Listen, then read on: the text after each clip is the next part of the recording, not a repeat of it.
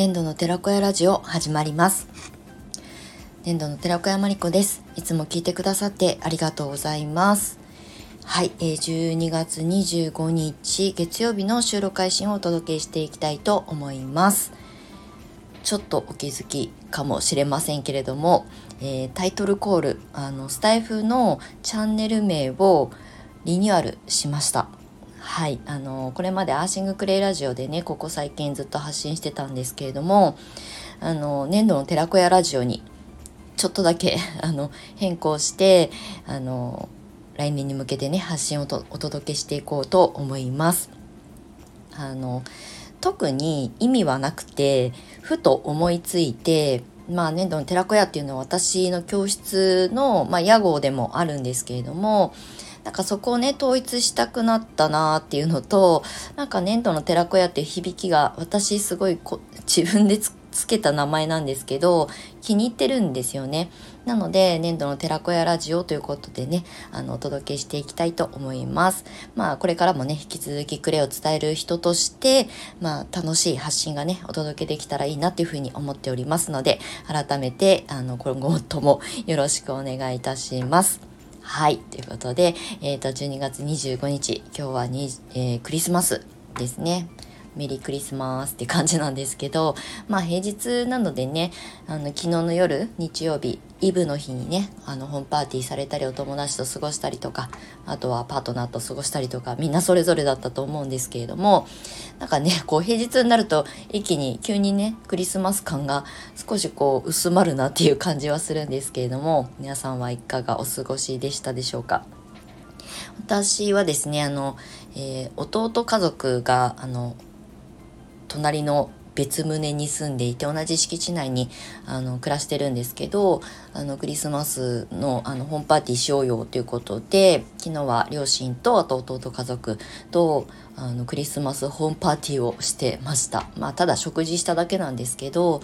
なんかねこう70代の両親と40代の私で3人でいるとねクリスマスって特別感がもう全然ないのでそうやって弟家族がねみんなでご飯食べようってまあ日曜日だから弟も仕事が休みだっていうのもあって、まあ、昨日はねあのワイワイとあの楽しく過ごさせてもらいました。でね昨日あの13歳の姪っ子がいるんですけど1人ねあの今中学校1年生に今年なってその彼女が多分きっと初めて自分のお小遣いでじいじとばあばとおばの私にプレゼントを買ってきてくれたんですよ。まあ、もしかしたらじいじばあばは過去にそういう経験あったのかもしれないんですけど、あのうちの両親はね。でも私は初めて彼女からお小遣いでプレゼントをもらったんですよ。なんかね、すごい、うん、まあびっくりしたのとうんなんかお小遣いを使って自分で選んでばあばにはこれじいじにはこれまいちゃんにはこれっていう風に選んできてくれたのがすごい嬉しくてなんか感動しきりでで、あの、たまにね、私が好きなおパンチウサギのガラガラと、あ、ガラガラじゃない、あの、ガチャガチャ？でキーホルダー買ってきてくれたりとかしたことはあったんですけど、なんかこういうね、プレゼントっていうところで、あの、初めてそうやって、あの、自分のお小遣いを使ってあの買ってきてくれたのが私は初めて受け取ったのでなんかねすごいあの嬉しくてはい感動しました。はいクリスマスも悪くないなって思いましたね。はいあのプレゼントしてくれたのはあのこたつソックスっていう岡本社のあのソックスだったんですけどあのお家できっと私も仕事をしているのであの自宅でねこうぬくぬくできるものをね買ってくれたのかななんていうふうに思ってあの嬉しくあの今日朝ですね開封してあのこれから履こうと思っております。なんか私は子供がいないのでなんかこうねまあ、メイクにもあのプレゼントとかってこれまでやってきたんですけどなんかもらう立場っていうのは初めてなんですよねその子供っていうかね身近なあの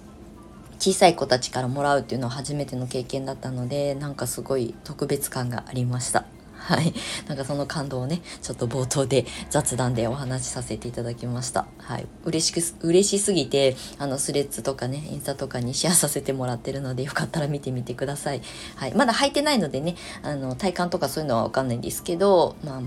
くれたっていうことだけがすごく嬉しくて、はい。なんか嬉しすぎて、あの、シェアしてしまっております。はい。ということで、まあ、12月もね残り1週間になりましたもうねなんかクリスマスを過ぎるとあっという間に年末感が一気にあの膨れ上がると思うんですけれどももうちょうど1週間後には大晦日でねあの8日後には元日を迎えるわけですよ。いやーなんかもう早いなっていう話うんぬんは、まあ、もちろんのこと1年間って本当にこんなに早かったっけっていう風にね感じて過ごしておりますが皆様残り1週間2023年をまあ謳歌しながらはい過ごしていただけたらと思います。はい、で先にお知らせなんですけれどもあのクレカフェシップのあの新規メンバーさんの募集とあの同時にですね27日の満月まであのプレゼントキャンペーンをしておりますのであのクレイを伝えてライフワークにっていう風に思われてる方まああの仲間が欲しいなとか自分でなんか発信してるんだけど困った時に誰に相談していいか分かんないなっていう方はぜひぜひあの有料コミュニティではあるんですけれどもあのメンバーシップの方にご参加いただけたらと思います。はい、今プレゼントキャンペーンをあのしておりまして27日満月が締め切りとなっております。えー、概要欄にねあの私のリットリンクを貼らせていただいておりますのでそちらからご覧いただけたらと思います。はい、で、えーと、もう一つが、えーとですね、アーシング足湯サロン開業クラスプログラムということであの募集スタートしてるんですけれどもあのモニターというかね先行超早割りということでモニター募集をさせていただいてすでにお申し込みいただいている方と新春、まあ、年明けからあのセッションしたりとか講座をしたりとかしながらあの足湯サロンを開業するための、うんまあ、レクチャーだったりとかコンサル的なことをね盛り込んだあのプログラムをスタートしてるんですけれどもあの正式な募集をこの12月内にもあの1期生という形でね受付をさせていただいておりますのでそちらも合わせてリートリンクの方からご覧いただけたらと思います。一応あの、えーと、超早割の募集は終わってるんですけれども12月この2023年限定プランになっておりますのでちょっとだけあの気持ちあのディスカウントっていうかね別にあの安売りをするつもりは全然ないんですけど、はい、ちょっとだけ気持ちあのディスカウントさせていただいておりますのでよかったらあの概要欄からご覧いただけたらと思います。はい、であのお知らせというか来年に向けてあのまたやりたいなって思ってることが一つ増えたので、まあ、それをさらっとあのお伝えしておこうかなと思うんですけれどもあのイージーモードクレイ、えー、クラス、まあ、セッションみたいな形であのクレイセラピーの理論重視というよりも感じるとかっていうところにフォーカスしたあの、まあ、セッションですねをスタートすることにしました。はい、まだこの詳細に関してはこれからあのホームページとかにまとめていきたいと思っているのであのまだあの、えー、募集要項とかっていうものはあの表にあのまだ公表してないんですけれどもとにかくイージーモードで生きていく。まあ、イージーモードって自分らしく、あの、肩の力を抜いて生きていきたい人たちに、まあ、そこにくれセラピーがあるライフスタイルみたいなことをね掛け合わせてお届けしていきたいなっていうふうに思っています。で私が10年間クレイセラピーを伝えてきた中でまあ本当に自分自身もすごく助けられたクレイセラピーの形例えばクレイバスだったりとかクレイの歯磨き粉だったりとか、まあ、そういう形も一緒に盛り込んであと、まあ、あのシャーマニッククレイとかの、まあ、そういったところの要素もねあの取り込みながらお伝えしていきたいなと思う、まあ、新しいセッションまあ、あの教室というよりも講座っていうよりもセッションどう感じるっていうそういうあのコミュニケーションを楽しみながら進めていくクラスをねスタートしようと思っておりますのでまたこちらはですね詳細があの、えー、公表できるタイミングでまたお話ししていきたいと思います。はいということで前置きとあのお知らせで長くなってしまったんですけれどもまあ今日はねもう年末ですしクリスマスだしあのふわっと軽くお話をしたいなと思うんですが、まあ、本題と言ってもですねあの難しいことをお話ししようとは思っていなくてただあのここ最近ですね YouTube 私結構 YouTube めちゃくちゃ見るんですよ。であのまあ見るって言ってもなんかエンタメ系のものを見るというか私があまり関わっていない業界の人たちの、まあ、発信とかを見てたりとかするんですけどたまたまね見てたあの YouTube おすすめになぜか出てきたんですけれども株式投資のあのことを発信されている元芸人さんのちょっとお名前ごめんなさい失念してしまったんですけれどもその方の発信を見ていてなんかすごくこう私のあの考え方とかにすごくフィットしたなっていうふうに思ったのでこれをねちょっとシェアさせていただきたいんですけれどもあのね言葉がえっ、と人の行く行く裏に道あり花の山。人の行く裏に道ありあの花の山っていう言葉がなんか投資業界の中ではあのすごくこうメジャーというかあのまあなんか一般的な言葉らしいんですねなので全然株式投資っていうそういう市場をね私は勉強してこなかったのでまあ株式の投資の仕方とかそういうのか知ってるんですけどあんまりそこを深掘りして自分が投資家になるっていうことを選んでこなかったのでこの言葉を知らなかったんですよね。でまあこれ結局あの簡単にあの訳すと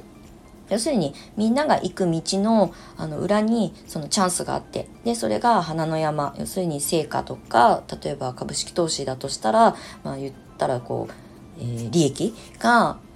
あるんだよっていうことをねあの表現した言葉らしいんですけどこれでも投資とかのあの市場に関係なくもう自分の人生の中においてもうん私もクレイセラピストを目指した時もそうだったんですけどみんなが同じ方向行くんだったら違う道に行きたいっていうまあ天の弱的な考え方を私はずっと思ってるタイプの人間なのであのみんながやってることと違うことをやりたいと思って生きてきたしだからクレイセラピーってっていうあのみんながねあの全然こう理解があんまりこう あのいただけない時代からクレイを伝えてきたので、まあ、そこにね、まあ、莫大なその成果、まあ、利益が得られたかっていうところで言うと、まあ、投資の世界とは違って桁が違うんですけれども、まあ、結局同じ方向にみんなが向かってるところにそのチャンスはないよねっていうことなんですよね簡単に言うと。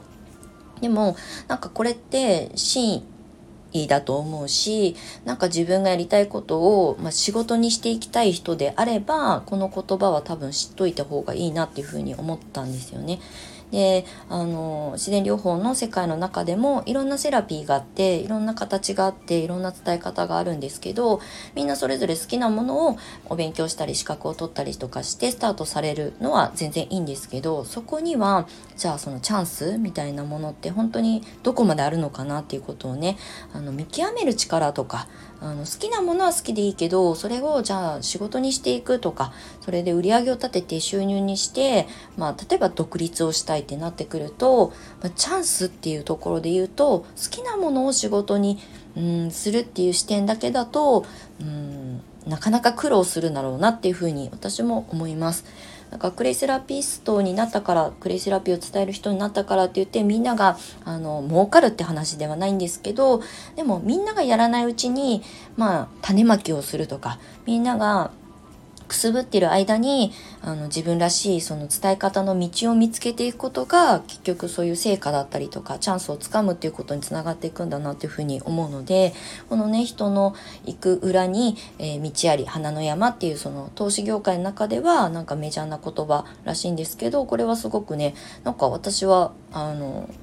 理にかなってるというか、うん、まああのこう自分で何かを伝えたい人それを仕事にしていきたいライフワークにしていきたいこれは副業でも独立でもみんな一緒なんですけどっていうところにあのすごくこうあの理解しやすい言葉の表現かなっていうふうに思ったので今日はそういうあの YouTube でたまたま見つけた言葉をねシェアさせていただきました。はい。なんかね、あの、私自身もクレイセラピストになってこの仕事をあのちゃんとこうなりわいとしてあの向き合っていこうと思った時に他のあの〇〇セラピーとかもちろん今までずっと調べてきて独立に至っているのであのその中でチャンスっていうところをすごくこうフォーカスしてたからクレイセラピストを選んだっていうのがすごく大きかったのでこの言葉はねすごく私のなんか格言に近いような表現だなっていうふうに思ったのではいあのこれから何か来年？2024年何かにチャレンジしたいなとか働き方みあのとこれからの自分の働き方にね向き合っていきたいなと思う方は是非覚えておいていただけるといいんじゃないかなと思います。はいということで、えー、今日はうんまあ格言じゃないですけどはいあの人の行く裏には裏に道あり花の山まだ言い慣れてないですけどはいこんな言葉を見つけたよっていうことをシェアさせていただきました。はいということでまたねこんなあのピックアップしたあのキーワードとかそういうお話なんかもねしていくと面白いかなと思っておりますので、まあ、年度の寺子屋ラジオ。年度の寺子屋って学び屋っていう意味をあの、えー、重ねて私の屋号にしているのでそういう学び屋的な視点でもあの来年以降に向けて発信していきたいと思いますので、引き続きお付き合いいただけると嬉しく思います。はい、ということで、まあ、クリスマスですけれども、今日も長い収録に最後までお付き合いいただきましてありがとうございました。また次回の収録配信でお目にかかりましょう。年度の寺子山理子でした。またね。